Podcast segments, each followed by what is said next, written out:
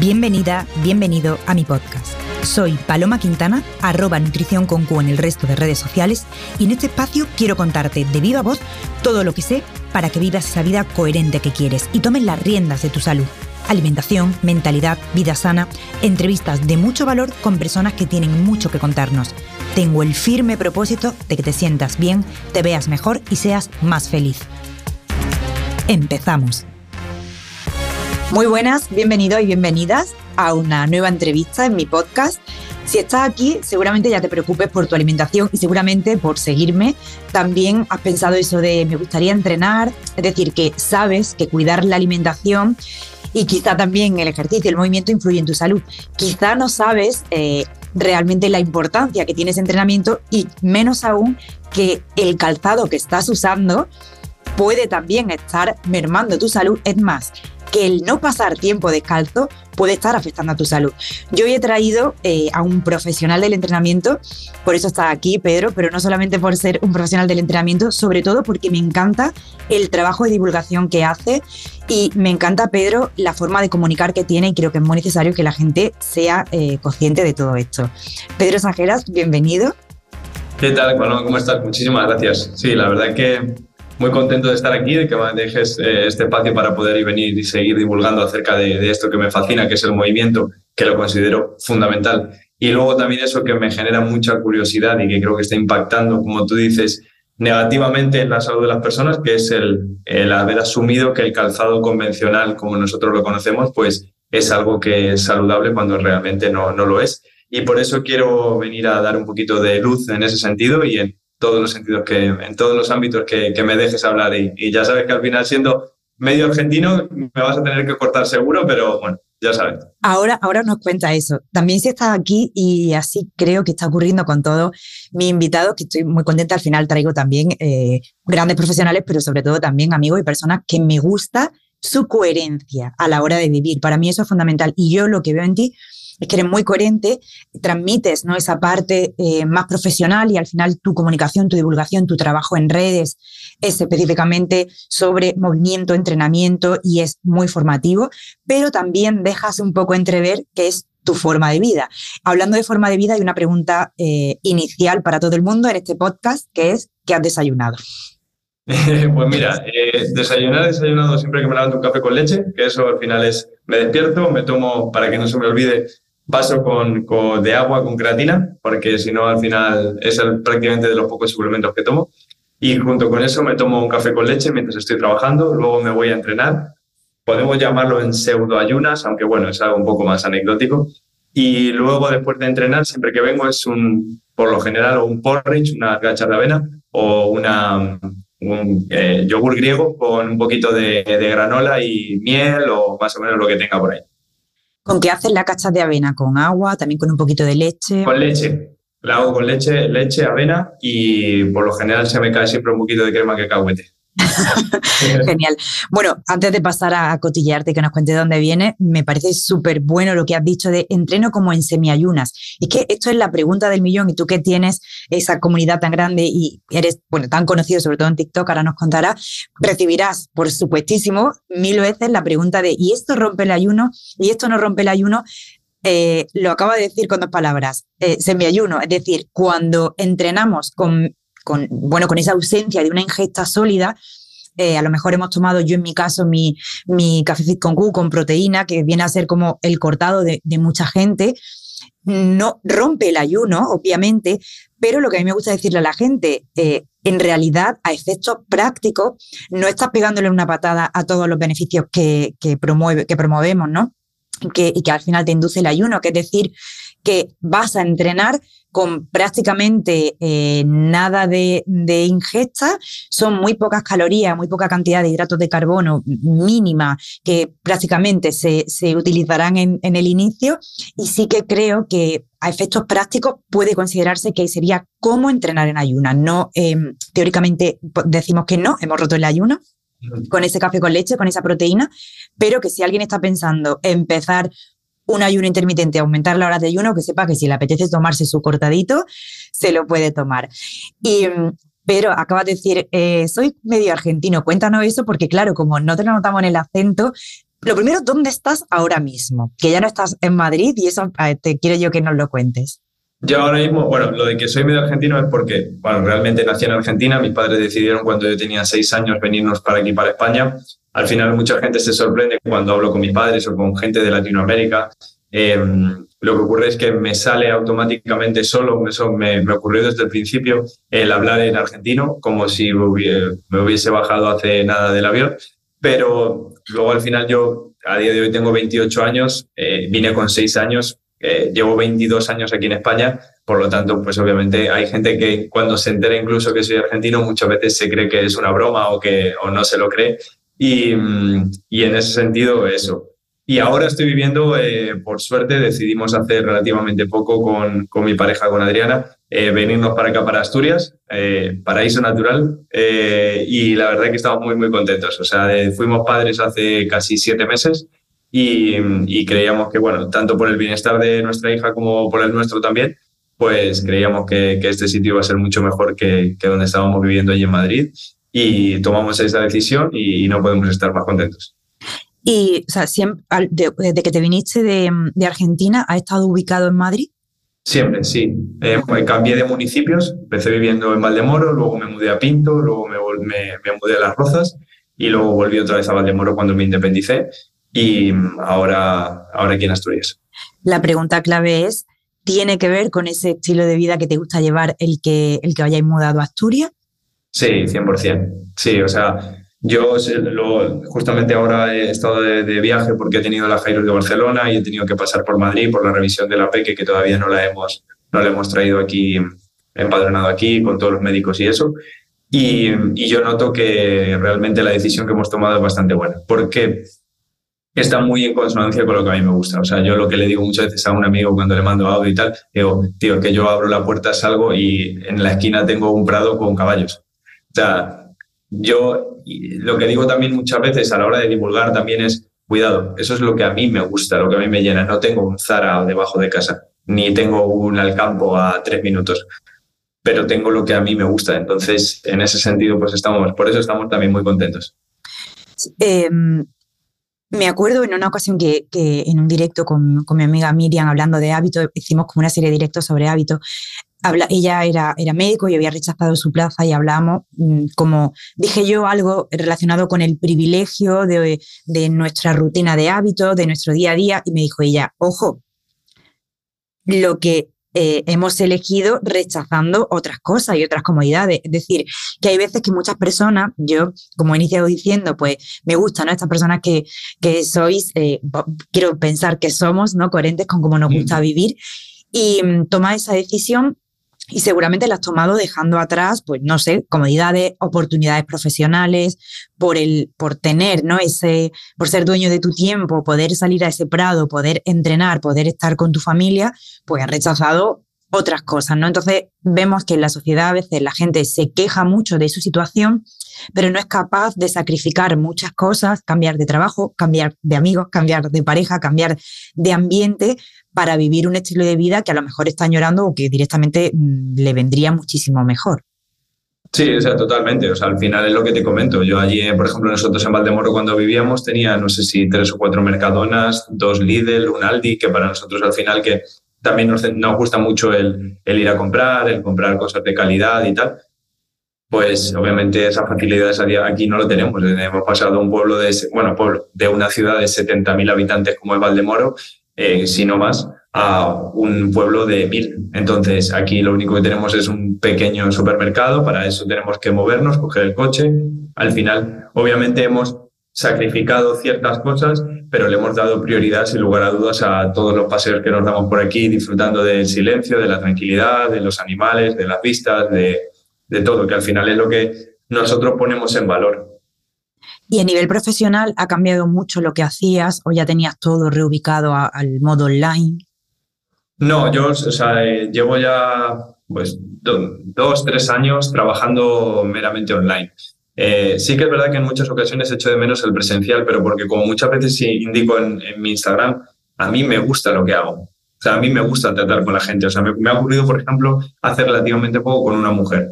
Esto luego lo, comentaremos un poco más adelante que, me comentaste, pero eh, le he mandado la primera propuesta de, de entrenamiento y lo que ha ocurrido es que se ha frustrado muchísimo, pero muchísimo de decir, no, no, yo necesito algo que sea completamente mediocre, porque si no, hemos, hasta aquí, eh, la, asesoría ha llegado hasta aquí o finalizamos esto ya, tal. Ella, por mi política de trabajo, sabe que en el momento que yo le mando la rutina de entrenamiento, o sea, en, la primera propuesta, yo, yo a partir de ahí no devuelvo el dinero a absolutamente nadie, salvo casos excepcionales que no se han dado, no devuelvo el dinero. Le digo, ¿tú te imaginas? Le hice exactamente esta pregunta. ¿Tú te imaginas lo sencillo que sería para mí decirte ahora mismo, vale, lo damos por finalizado?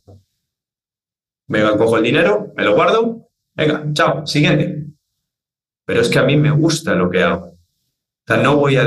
Porque, ¿sabes qué ocurre? Que es, es algo a nivel de valores, es algo a nivel de, jolín, esa persona va a pasar por mis manos y yo voy a dejar que tenga una experiencia tan sumamente mala, porque yo he recibido personas las cuales han venido rebotadas de supuestos profesionales y, decir, joder, qué pena. Qué pena que esta persona haya invertido X y haya tenido una mala experiencia. ¿Me entiendes? Porque cuando yo estoy, yo estoy tranquilo, cuando desarrollo todo lo que está en mi mano para que esa persona, pero esa persona no quiere, yo la dejo ir. Porque realmente esa persona no tiene lo más importante, que es el querer uno mismo, el comprometerse con uno mismo. Pero en el momento en el cual esa persona quiere, yo estoy disponible al 100%. Sí, eso es un problema. Es un problema porque estás mencionando que tienes todo em, en formato online y se pueden hacer muchísimas cosas y grandes cosas y acercarnos a muchas personas que no tienen en su localidad, eh, en su ciudad, alguien de confianza. El problema es que está todo enturbiado porque el mundo online y, y el asesoramiento online, pues tuvo ese, ese pico, ¿no? Eh, hace tres años, todos sabemos, creció muchísimo. Yo siempre he asesorado online desde que empecé, combinaba online y presencial. Eh, ¿Qué ha ocurrido? Que a mí a veces me lo preguntan, imagino que, a ti también. Eh, pero ¿cómo es vuestro asesoramiento online? ¿Hacemos alguna videoconferencia o es solo mediante un, un, formulario y me manda algo? Digo, ¿cómo te voy a mandar un formulario y sin haberte visto la cara y sin saber nada más de ti y sin que vayamos teniendo un feedback eh, te mando un plan dietético. O sea, no, no tiene sentido. Es como si te rellenan un, test, le mandas su entrenamiento y, bueno, pues no sé, ya estaría aquí mi trabajo, me dice algo el mes que viene. Entonces, ¿qué ocurre? O peor, te, descargan mi programa y, ya hablamos. ¿Qué ocurre? Que la gente, em, para la gente está todo en el mismo saco. Todo es el online y, el presencial que están encima mía que es lo que consideran que es el único asesoramiento donde están encima mía, es lo que tiene sentido. Para muchas personas es desconocido el que puedes, el que detrás de un asesoramiento online, lo ideal sería que el profesional esté pendiente, elaborándote algo adaptado a ti, que se haya leído bien eh, lo que tú le has mandado y que esté haciendo eh, un acercamiento, eh, incluso casi, me atrevería a decir, igual que el que puede hacer presencial, salvo que no te tiene para la parte más estética, la, parte de no poder tocarte. Pero bueno, se enturbia un poco todo el tema y mucha gente no, no le genera confianza al online por este otro tipo de programas y profesionales. Hay mucha gente también, Paloma, que lo que me doy cuenta es que busca eh, lo que tú comentabas de estar encima. Yo sí que es cierto que estoy consciente que estoy perdiendo mucho dinero y cuando digo mucho me refiero bastante, no a 100 euros o 200 euros, pero estoy mucho más tranquilo porque la gente que llega y que toma la decisión de trabajar conmigo sabe de qué palo voy. Yo, hay mucha gente que me dice, sí, sí, sí, ya sé cómo trabajas, o sea, directamente quiero trabajar contigo. Y yo, ah, vale, vale, que ya sabes de qué palo voy. ¿A qué voy? Yo muchas personas le he dicho, oye, yo no soy ni tu hermano, ni tu novio, ni tu padre. Yo no voy a estar, oye, has entrenado, oye, has entrenado. No, o sea, yo lo que hago es, claro. yo me desapareces, ¿vale? Una semana. Yo no dejo pasar más de una semana y te escribo. Hola, fulanito, ¿qué tal? ¿Qué tal van los entrenamientos? No sé nada de ti. Pasa otra semana que no me contestas. Te vuelvo a poner el mismo mensaje el lunes. No me contestas.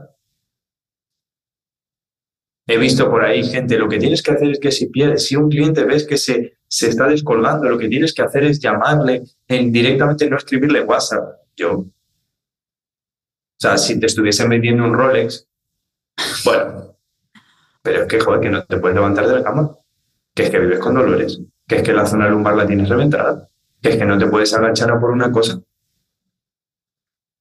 Yo te tengo que estar detrás tuya. Por eso mismo, por lo que yo... Eh, y hay una parte de responsabilidad y de conciencia que lo tiene que tener la persona, porque si no nos vamos a, ir encontrando siempre con clientes que buscan en el nutricionista, en el entrenador, como la varita mágica a mi falta de compromiso o a mi falta de responsabilidad. O sea, nosotros podemos ofrecer conocimiento, podemos ofrecer experiencia y, y entender cuestiones eh, relacionadas con nuestra formación que a lo mejor tú no tienes y encima ayudarte en la organización y tener al final un, un, punto de anclaje eh, de compromiso. Es fundamental tener ese compromiso. Eso lo decía también uno de mis libros favoritos, que es Hábito Atómico. Eh, mm. Como al final del libro también decía James Clear que mm, ahí no sé qué nombre le daba, ¿no? El tener ese compromiso con una persona, incluso hablaba de hacer un acuerdo firmado ¿no? con la pareja, bueno, estas cosas del libro que, que me encanta. Yo cuando lo leí dije, todo lo que llevo diciendo y creyendo y pensando a lo largo de mi carrera profesional con mis clientes, lo de la identidad, este libro lo comenta. Y entre otras cosas comentaba eso. Y yo pensé, ese compromiso firmado es el que tú estableces con tu entrenador, con tu Nutri, pero no es eh, tu, tu carcelero, es decir, no... no claro, claro, claro.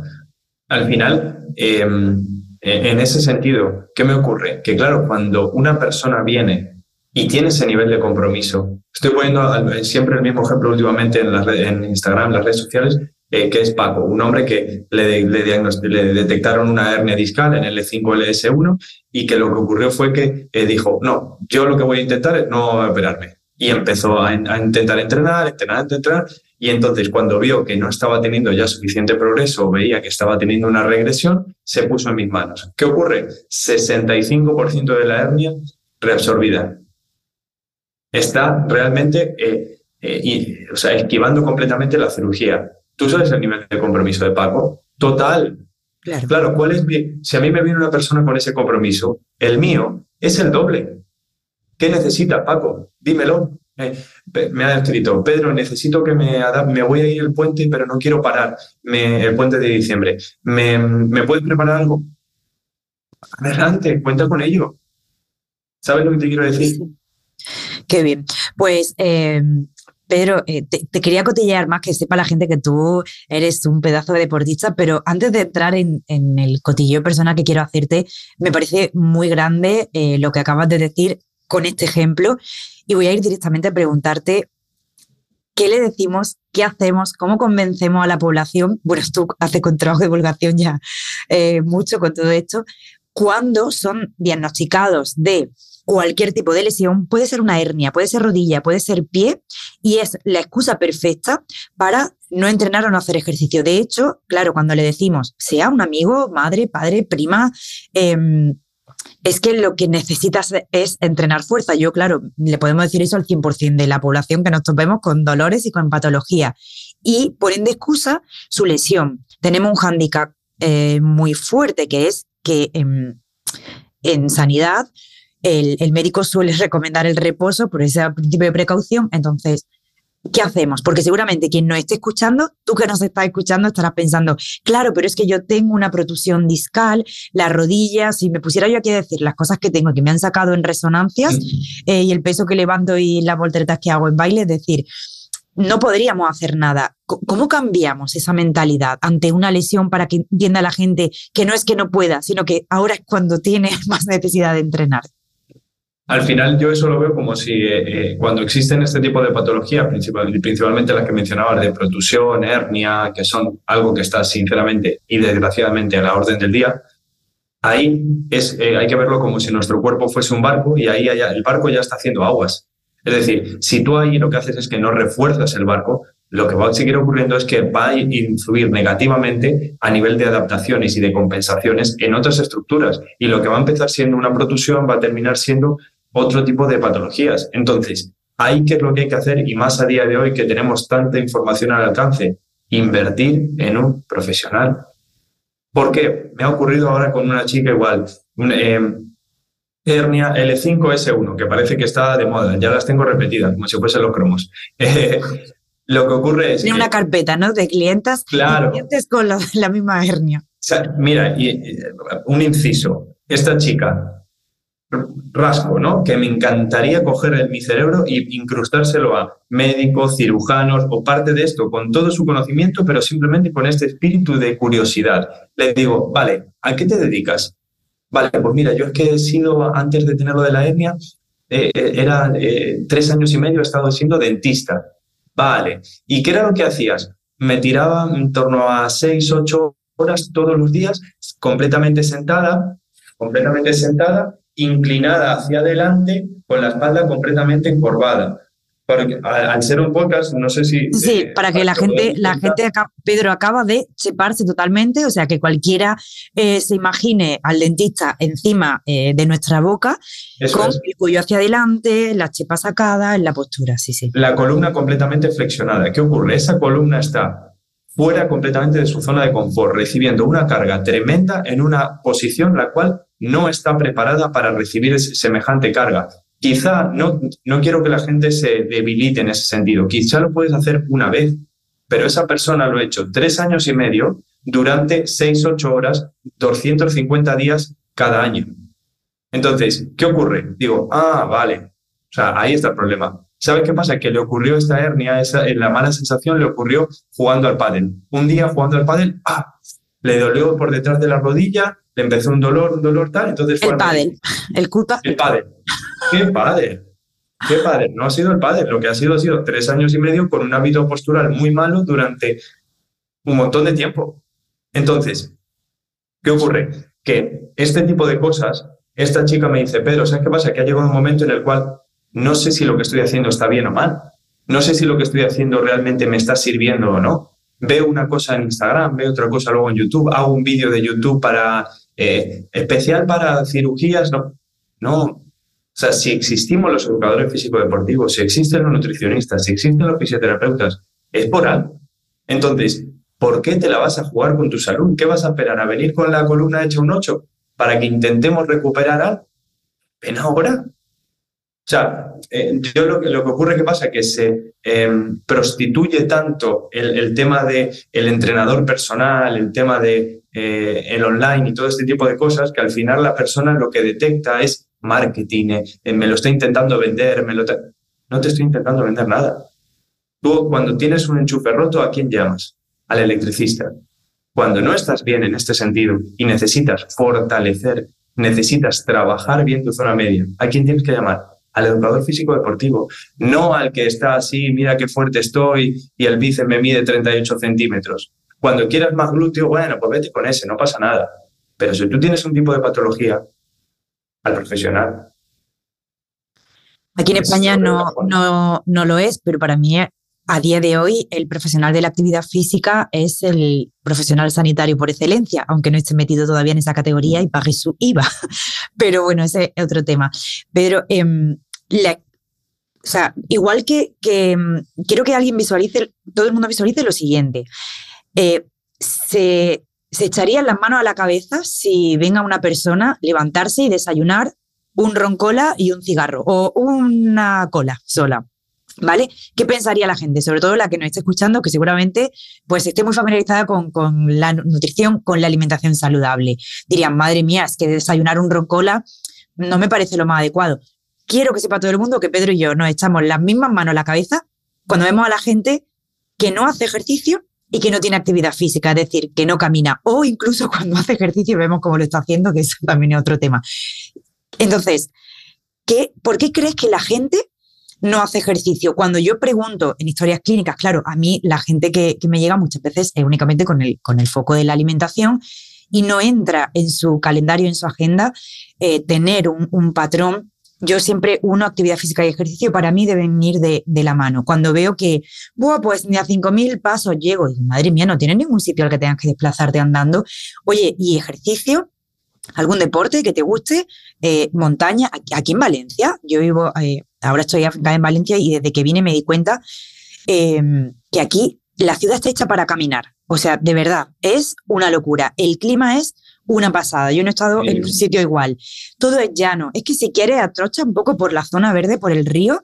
Y si está aburrido el fin de, cualquier sitio al que eches a andar es cómodo, es llano, es agradable, es ultra segura. Es una, una, ciudad súper segura. Entonces digo, ¿por qué no camináis? Y si además hay un centro de entrenamiento y un gimnasio detrás de otro, yo no sé cómo sobreviven todo. Es, hay un boom de centro de entrenamiento, eh, de gente además que lo veamos bien o mal, empieza a trabajar entrenando en el río, eh, no sé cuántos centros de yoga y pilates tengo a mi alrededor. ¿Por qué la gente no entrena? ¿Dónde está el principal inconveniente?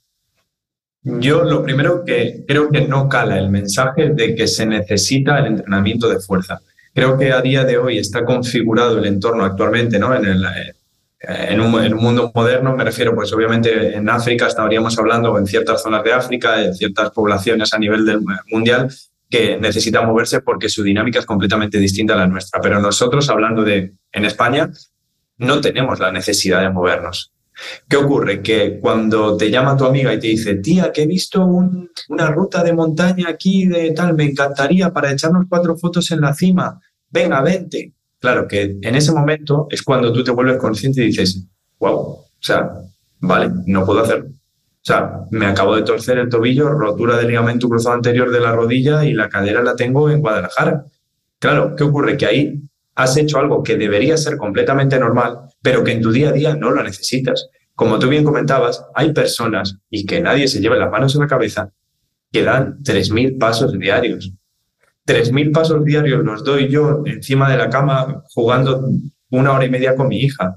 Me acuerdo que llegaba más cuando estábamos en casa todos, que yo eh, estaba como loca haciendo lo de las escaleras. Mi bloque hay 17 plantas, creo, algo así. Y lo hacía a primera hora y a última hora lo subía de dos en dos. En la casa hacía cosas, eh, hacía clases de baile online. Y me acuerdo que, que había días que digo, ¿cómo podía llegar a 10.000? La gente que no llega a 10.000 normalmente, eh, no solo porque estés en casa, es que estás muy sentado, muy quieto, muy quieta al final eh, es lo que te comento, o sea, 3.000, 5.000 pasos, jolín, no te mueves nada. Tienes un nivel de fragilidad altísimo, tienes un nivel de disfunción a nivel de calidad de movimiento altísimo. ¿Por qué? Porque no te expones a estímulos. Piénsalo, 3.000 pasos, no te mueves. Entonces, ¿qué ocurre? Que la persona lo primero que tiene que hacer es, vale, si Pepito, fulanito y el otro y el otro y el otro me dicen que me tengo que mover y cuando me muevo me siento bien, hombre, pues coges esa linde y no la sueltes. Pero para eso tienes que realmente ser consciente de eso. Y después, algo fundamental, volviendo al, ejemplo que comentábamos antes de esta mujer con la frustración que ha tenido, me dice, no, no, no, no, no, la fuerza no es para mí. Lo que te estoy diciendo son palabras textuales. No, no, no, la fuerza no es para mí. Yo me quedo con mis ejercicios de movilidad.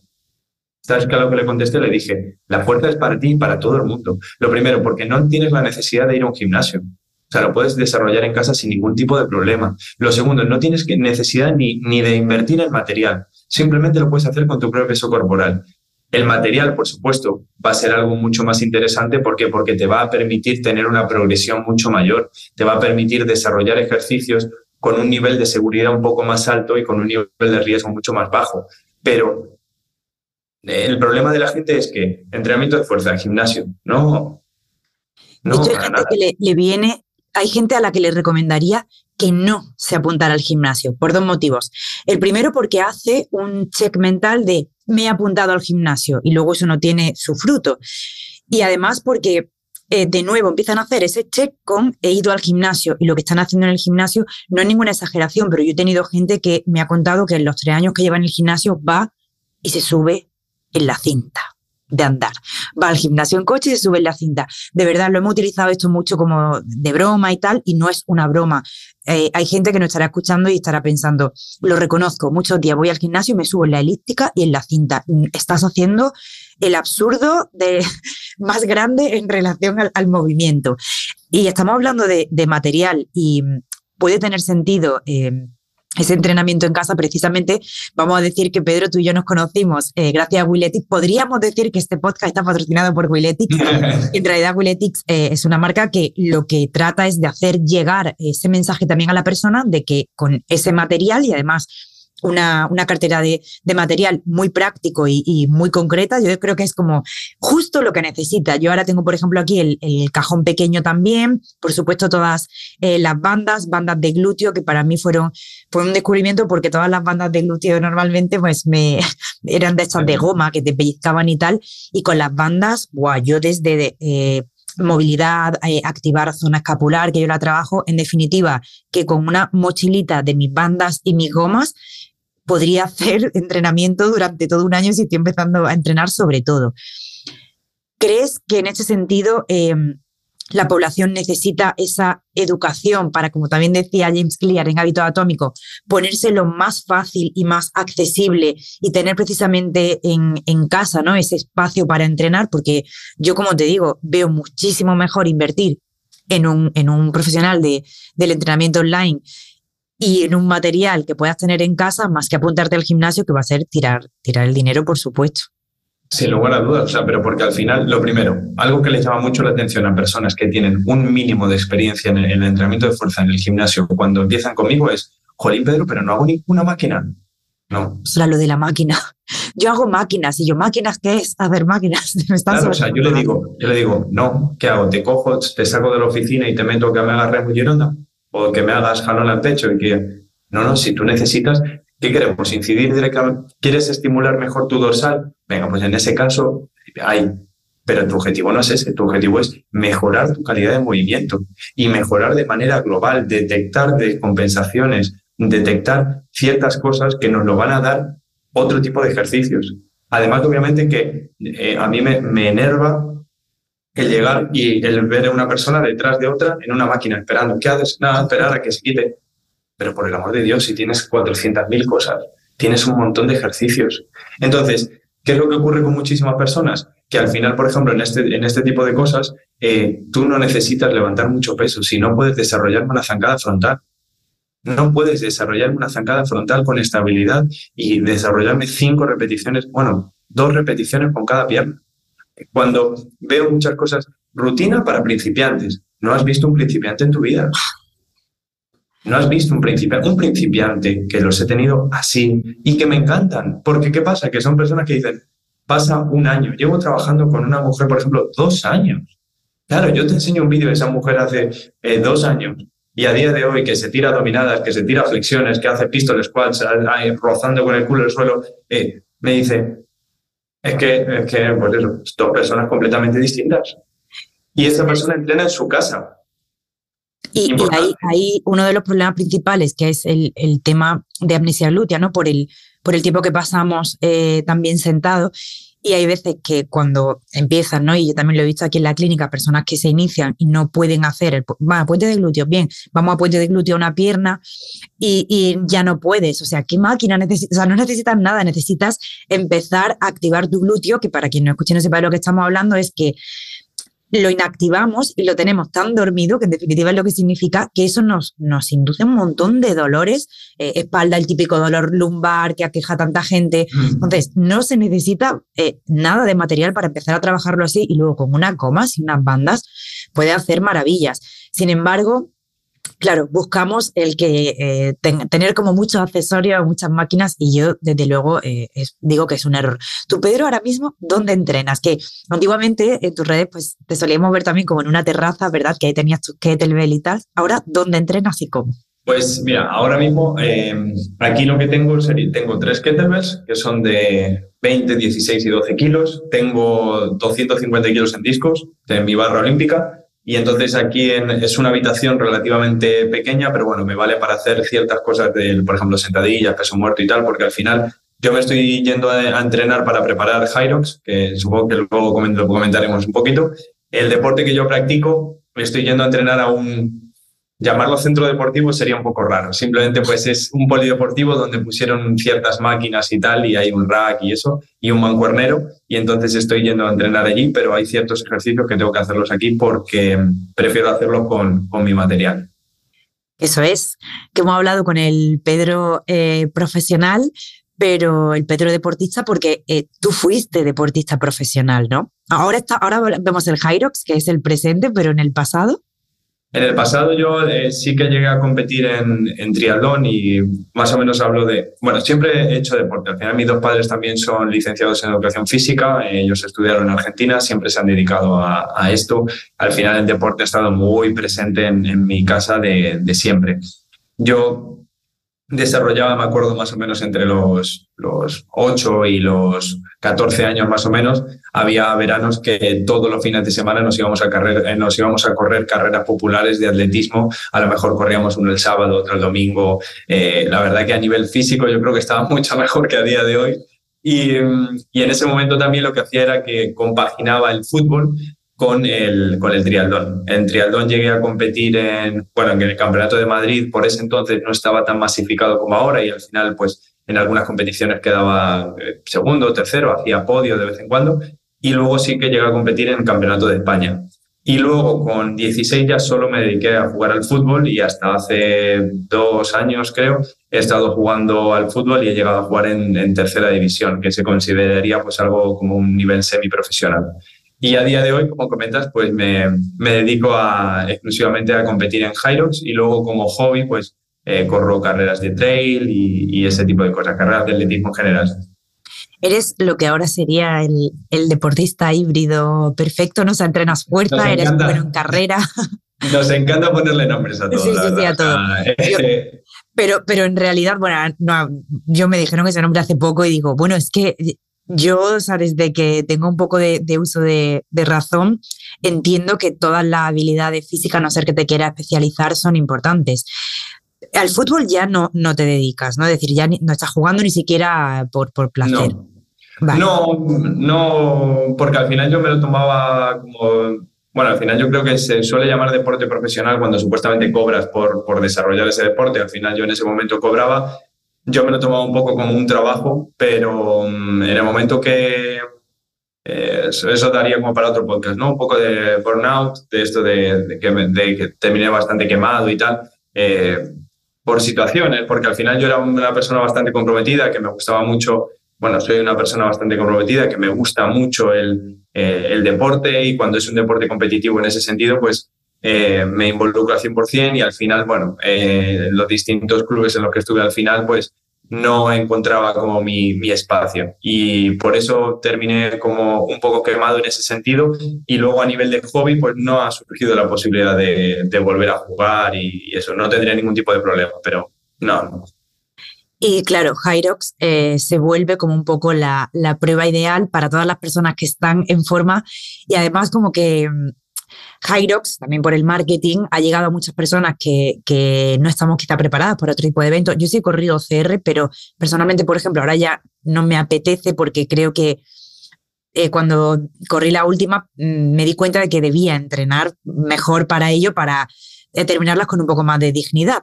Pero de repente aparece Hyrox donde eh, no te manchas, donde eh, la explosividad hace también, bueno, otras cuestiones ya relativas a la adrenalina.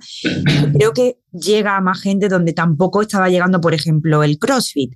Y para las personas que, como digo, estáis en forma, pues entonces es ideal y podéis eh, incluso llegar a, niveles pues bastante adecuados. ¿Cómo, ¿Cómo empezó tú? ¿Cómo te llamó la atención el tema de Hyrox? Pues yo estaba en cuanto al tema del entrenamiento, siempre me he movido, siempre me moveré en el sentido de entrenar y tal. Lo que pasa es que a mí me gusta mucho tener objetivos. O sea, me, que disfruto muchísimo más de los entrenamientos si yo tengo algún tipo de objetivo.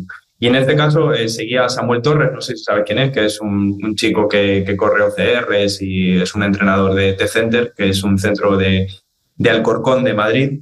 Y bueno, y su, yo le seguía a él en redes sociales y de repente compartió que llegaba a España un nuevo deporte y ese deporte era Hyrox. Y dije, me apunto. Y bueno, me apunté y la verdad que la primera vez me apunté para que rápidamente, para que la gente lo entienda, pues hay una modalidad Open que significa que sería una modalidad un poco más amateur, donde los pesos son un poquito menores y en las pruebas son las mismas, lo único que varían los pesos entre esta categoría amateur o Open, como se llama, y la categoría Pro, eh, la categoría Pro. Yo en principio empecé en la categoría Open, corrí tres eh, pruebas en Open y luego directamente di el paso a la categoría Pro. No di el paso como probablemente mucha gente lo daría de, bueno, voy a intentar llegar a un tiempo súper competitivo en Open y entonces voy a pasar a Pro. No, Yo al final me gusta mucho el tema del entrenamiento de fuerza y, el, y la categoría Pro me es muchísimo más retadora en ese sentido. Yo creo que también eso es lo que hace que en la categoría Pro muchas personas no, no quieran meterse porque sí que es cierto que el empujar un trineo de más de 200 kilos, por ejemplo, durante 80 metros, pues obviamente no lo puede hacer todo el mundo y principalmente el acumulado que tú haces a lo largo del desarrollo de una Hyrox, de un evento de Hyrox, puede llegar a un punto en el cual tú no puedas continuar, o sea, te tengas que retirar. Entonces, eso me llamó mucho más la atención. Llevo tres eventos en la categoría Pro y la verdad que por el momento con la progresión muy, muy contento y con un margen de mejora terrible, con ganas de, disfrutarlo mucho y, a ver hasta dónde da de sí todo esto. Bueno, no sé, no sé cuando nos, cuando nos estén escuchando qué, qué habré hecho, pero a mí me llamó muchísimo la atención y vi un poco ahí una puerta porque, bueno, además son eventos, eh, no, no, está mal, ¿no? Que el tema del marketing y la organización eh, son lo que son, pero precisamente a mí eso me gusta, ¿no? Que están muy bien organizados, y, me llamó mucho la atención, pero justo, eh, no sé si te lo había contado, pero justo volví al baile, que hace más de un año que, que lo había dejado, baile amateur también. Y claro, en el baile sí que, como casi todos los deportes, sí que requiere cuantas más horas mejor, cuanta más em, también esa libertad de movimiento, esos entrenamientos a los que hay que llegar también como bastante suelto. Yo ya entreno fuerza cinco días a la semana y dije, Buah, me resulta incompatible también incluso por la posibilidad de, de lesión en una y otra cosa. Y al final estoy en un equipo y tengo un compromiso que cuando estábamos hablando del deportista híbrido y del deportista que al final pues eh, va adquiriendo esas habilidades básicas o simplemente las cuida, ¿no? Cuida la fuerza, cuida la potencia, cuida eh, entrenar en diferentes eh, terrenos, tú corres eh, por montaña, luego también entrenas Hyrox. Yo siempre pienso en el baile porque desde el punto de vista más de, mm, del, movimiento, del profesional del acondicionamiento físico, que, que fue lo único bajo lo que yo me titulé, pues sí que veo y para muchos entrenadores y entrenadoras que a lo mejor lo desconocen, sorprendería que en, el baile, sobre todo en el baile más de competición, el entrenamiento que hacemos, puede que haya mucha ausencia de, mm, de, de, evidencia y de entrenamiento más de calidad, pero lo que se hace tal cual no está mal del todo y proporciona una amplitud de movimiento y una conciencia corporal. Te cuento una anécdota que no pensaba contarla hoy porque digo, esto da para otro día que hablemos de suelo pélvico. Eh, no sé a quién escuché a una, una suelo público hablar de los movimientos que serían adecuados ¿no? para, para la mujer y para trabajarlo. Tú no te puedes ni imaginar cómo es una clase, por ejemplo, las que voy yo lunes ahora mismo, dos horas, solo de chicas, solo de movimiento, estilo, interpretación, movimiento corporal. De hecho, dividimos tren superior y tren inferior. No hay conocimientos de, de actividad física ni de acondicionamiento, ¿no? Por parte normalmente de los profesores. Pero yo me, me siento nueva. Es decir, cómo yo me siento físicamente cuando yo sumo, como ahora, de nuevo el baile a mi entrenamiento de fuerza. Imagínate eh, dos horas, cadera, pies, eh, hombros, eh, atención, que ya ni te cuento la, la conciencia plena cuando encima entra una parte más coreográfica, ¿no? Para mí es brutal. Y yo me siento mucho más eh, liberada para que la gente lo entienda, esa, esa libertad con el cuerpo, ese trabajo corporal. Si ahora estamos disociando esto con esto, yo eso no lo he sentido en ninguna otra disciplina. Yo vengo del mundo del esquí, yo entreno fuerza, yo he corrido carreras populares años, medias maratones, y con el baile, que también pues es para mí salir un poco de la zona de confort, porque yo no soy de manera innata buena en ese deporte. Veo que, que me requiere una, un esfuerzo y una conciencia, lo diría así, una conciencia corporal y un, y un nivel de, atención espectacular. Y digo, la gente debería tener un día a la semana de, baile para, bueno, adquirir otras cuestiones físicas y mentales, ¿no? Esa conexión. Yo creo que, o sea, estoy completamente de acuerdo, pero completamente de acuerdo. Creo que em, a nivel de, de, diversidad en estímulos, de, variabilidad en estímulos, sin lugar a dudas, yo creo que es de lo, de lo mejorcito que puede haber en cuanto a movimiento, porque yo creo que es una manera eh, muy pura de movimiento. Al final, mm, algo que me ocurre y que, intento hacer cada vez menos con el tema de la gente de las asesorías y tales, movimientos completamente lineales o series, repeticiones. Estoy cada vez intentando introducir un poquito más el tema de fluir, siéntelo. Yo, yo muchísimas veces, constantemente, le, ¿qué tal este ejercicio? Bien. Y lo siguiente, ¿cómo lo sientes? ¿qué sientes? O sea, claro, si la gente se queda como bloqueada, ¿cómo que qué siento? Pues he hecho la serie, no la has hecho. No, ¿qué sientes? ¿Cómo lo ves? Que sientes tu cadera, sientes tus pies, sientes al final también lo que, lo que comentábamos del tema de los pies. Una de las principales cosas que, que ocurre con, cuando tú dejas que el pie libere todo su potencial es que te proporciona una cantidad de propiocepción, una cantidad de conciencia corporal terrible. La gente, es que me siento genial, es que noto una diferencia en la estabilidad. Ojo, no es magia, no es que yo lo estoy inventando, si eso es simplemente dejar ser, dejar permitirte el, liberar tu potencial, que es enorme. Pedro acaba de decir, sin que puede que os deis cuenta, que él recomienda entrenar descalzo. Y como decía al inicio, eh, los dos somos muy fan, de hecho ya nos hemos reunido varias veces para hablar de ello, tenéis directo en Instagram. La gente necesita estar más tiempo descalzo y aunque hemos dicho, es importante el movimiento, el entrenamiento y tal, igualmente importante es que la gente entrene los pies y dirá, ¿cómo entrenamos los pies? Lo primero, quitándonos los zapatos. ¿Tú recomiendas a las personas que asesora que entrenen sin calzado?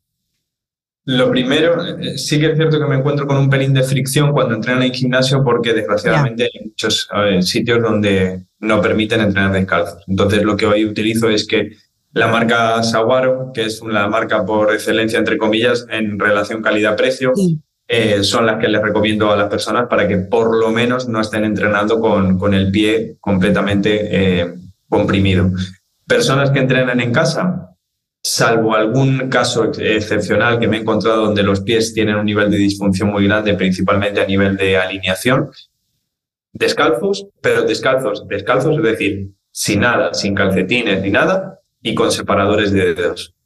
Al final, el, sí que les dejo una semana, dos semanas para que entrenen descalzos sin separadores de dedos y en el momento que, que ya tienen un mínimo de conciencia, introduzco y sí que es cierto que la diferencia que, que, notan es bastante grande en los ejercicios que te comento de monopodales, como puede ser una zancada frontal, como puede ser una sentadilla búlgara, incluso como puede llegar a ser un remo de pie con mancuernas, pero que claro, que al final tú le permites a tu pie agarrar bien el suelo, le permites sentir y además a mí me otorga muchísima información. Le digo, mira, fíjate cómo está colapsando completamente ese pie hacia adentro. Tenemos que trabajar eso. Colócate esto, haz esto, haz lo otro, tal. Pero si entrenamos como si fuésemos Playmobiles o como si fuésemos de madera, pues entonces es complicado. Es que tú acabas, lo has iniciado todo diciendo la cantidad de información que le, que le damos a nuestro cuerpo con los pies es como si, lo voy a decir así, como si vamos al mercado vamos al supermercado a hacer la compra y venga, hoy tienes que hacer la compra con las manos vendadas o con manoplas. Vale, ponte unas manoplas y ahora coge el carrito, echa las cosas, saca la cartera, paga, todo con manoplas. Pues así vivimos, casi desde que nacemos, aunque esto está cambiando, nos ponemos las manoplas y para afuera, nos ponemos en los pies calcetines y zapatos y a, a, caminar así y a entrenar así, descalzarse más y que tiene todo el sentido por esa parte. Y has dicho lo de los calcetines, nos lo preguntaron en el directo en Instagram en el que hablábamos de, de caminar descalzos y mm, lo dejamos un poco eh, por tratar. Claro, igualmente eh, deberíamos tener en cuenta el tipo de, ahora que estamos hablando tú y yo ya en, noviembre, eh, no sé cuándo nos estarán escuchando, pero sí que ahora, claro, yo me paso eh, todo el día prácticamente descalza, entreno descalza, en la clínica estoy descalza, en casa estoy descalza, porque estoy en Valencia, si estuviera en Granada tendría que tener algo en mis, en mis pies. Igualmente importante será, ¿no, Pedro, que los calcetines nos permitan que el pie no esté apretado?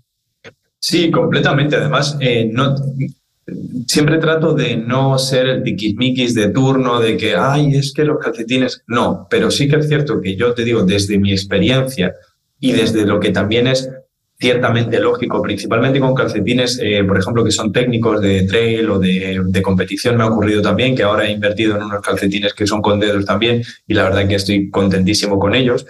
Cuando yo me eh, voy en el día a día con calcetines de dedos, yo voy más cómodo que si fuese con calcetines eh, convencionales.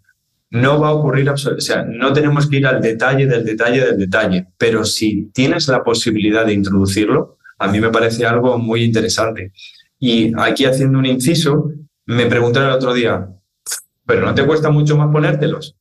Sí, claro, o sea, me refiero, es algo lógico, me cuesta más ponérmelos, pero los 30 segundos que vas a ganar ahí, ¿los vas a invertir poniéndote un calcetín convencional? ¿Los vas a invertir en algo que vaya a apoyar tu salud o simplemente quieres 30 segundos más para mirar el móvil? Mm, en ese sentido, por eso al final dedicar tiempo, eh, vivir tranquilo, dedicar tiempo, me coloco mis calcetines, pum, vas a ir notando que a medida que tus pies se vayan expandiendo, que vayas teniendo más movilidad en los dedos, te va a ir siendo mucho más sencillo colocártelos. No sé, detalles. Sí, em, yo considero que, em, que, bueno, al final entrenar nuestros pies va, va a reportarnos salud, como decíamos al inicio, y yo animo a las personas que estén escuchando y que tengan ese uña encarnada, ese dolor eh, en este dedo, dolor incluso a nivel de pantorrilla, eh, como dice la gente, no, yo es que el tendón de Aquiles, fascitis plantar, periostitis, que es el dolor eh, anterior, consulten con su entrenador porque no será tan fácil como ir al trauma, ir al podólogo, que obviamente saben mucho de pies y que de manera aguda, es decir, en esa consulta te den una solución, te tomen una pastilla, te corten la uña y ya está debe saber la gente que todas esas afecciones del pie, del pie tobillo para arriba, incluso planta del pie, tienen que ver con lo que estamos hablando. Mm, puede que no sea tan fácil como descalzarse y estar todo el día descalzo y ya está. Seguramente habrá que reeducar ese pie. Y yo, por experiencia de verdad, eh, animo a que eso se entrene y se consulte con un entrenador personal. Yo sé que al final, Pedro, recibirás eh, peticiones pues más comunes o para la gente más importante es como quiero perder tantos kilos o quiero el culo así mm. o quiero estar más fuerte y la gente invertir en un entrenador pues, porque le está saliendo un juanete pues no lo va a hacer pero en realidad es muy importante porque yo, yo me doy cuenta eh, que al final la cantidad de personas y bueno más mujeres que estamos incómodas con nuestro calzado, que eh, caminas con dolor, que llegas a casa y te duele, la cantidad de personas que tienen que ir de manera recurrente a quitarse el famoso ojo de pollo, a cortarse la uña encarnada, a operarse de juanete. Y todo esto tiene que ver con el calzado que usamos y tendría una solución si empezamos ya a cambiar el calzado y por supuesto estar más tiempo descalzo y descalzas. Totalmente, pero y además lo del tema del juanete es, mm, al final teniendo una visión un poco más eh, global de nuestro cuerpo, ah, el juanete. No, no es el juanete. El juanete seguramente te esté, te esté influyendo negativamente en la activación de tu arco plantar. Y esa activación de tu arco plantar te está influyendo negativamente en tu glúteo medio, uno de los principales estabilizadores que tú tienes. Polina, a lo mejor si arreglas el juanete y te deja doler menos la rodilla. No te estoy diciendo que tu problema de rodilla sea el juanete, pero te estoy diciendo que influye, indudablemente.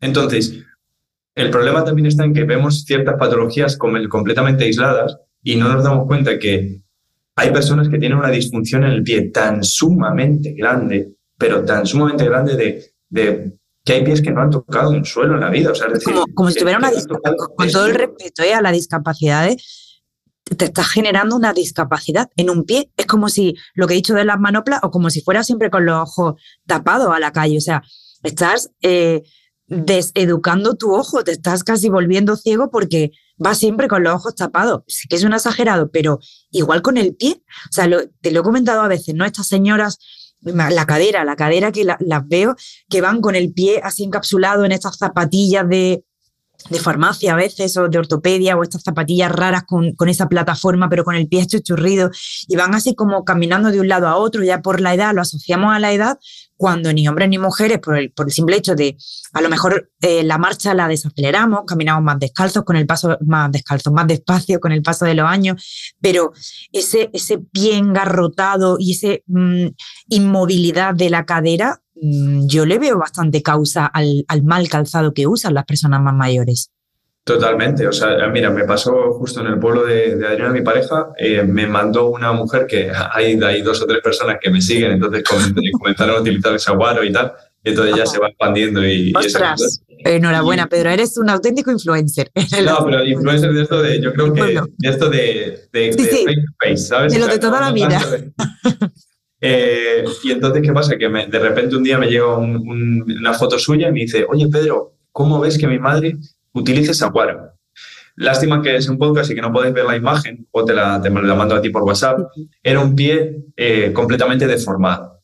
Era un pie completamente hinchado, con una retención de líquidos tremenda, con una inflamación tremenda, completamente deformado, con los dedos completamente metidos hacia adentro. esa persona no, no, no puede exponerse a una saguaro. Esa persona tiene que comenzar, sí, con ochenta y pico, 90 años, debe comenzar a intentar, en la medida de lo posible, mejorar la alineación de sus pies con readaptación del pie. No, sí, sale a caminar con una saguaro cinco minutos, luego al día siguiente 10 minutos y si no te duele 15 minutos. No, porque entonces nos estamos empezando a encontrar personas que dices, se va a romper. Porque le ves con saguaro feliz y no sabe que realmente lo primero que tiene que hacer es intentar trabajar en la sobrepronación que tiene, por ejemplo que lo que está ocurriendo es que antes no le donía nada en principio porque tenía un nivel de amortiguación muy alto, entonces el impacto era menor y ahora con las aguaras ese impacto es mayor. ¿Cuál es el problema? ¿Las aguaras? No, tu sobrepronación. Tienes que trabajar primero en ella para, para luego poder trabajar, para luego poder disfrutar de esos entrenamientos que hacemos, porque yo lo llamo entrenamiento. Yo me voy a patear una ciudad, a Nueva York, hago 21 kilómetros con unas field grounds, con, con unas zapatillas respetuosas que sean minimalistas, y yo para mí eso es un señor entrenamiento de pie. Pero claro, yo estoy fuerte. ¿Puedo desarrollar eso? Sí, genial. Es como si yo voy el primer día al gimnasio y te digo, hola, ¿qué tal? ¿Sabes? ¿Puedes hacer una flexión convencional? No, pues venga, toma 150 kilos de prepata. No tiene ningún tipo de lógica. Te vas a lesionar, te vas a romper. Pues esto es exactamente lo mismo. No tenemos que ser sensacionalistas o, fanáticos del barefoot ni nada, sino tenemos que llevarlo con calma, que llevas 30, 40, 50, 60 años con el pie completamente disfuncional, porque lleves un mes intentando ser un poco más consciente, pasándote una pelota de corto por la fascia plantar, no vas a recuperar tu pie, le tienes que dar bien.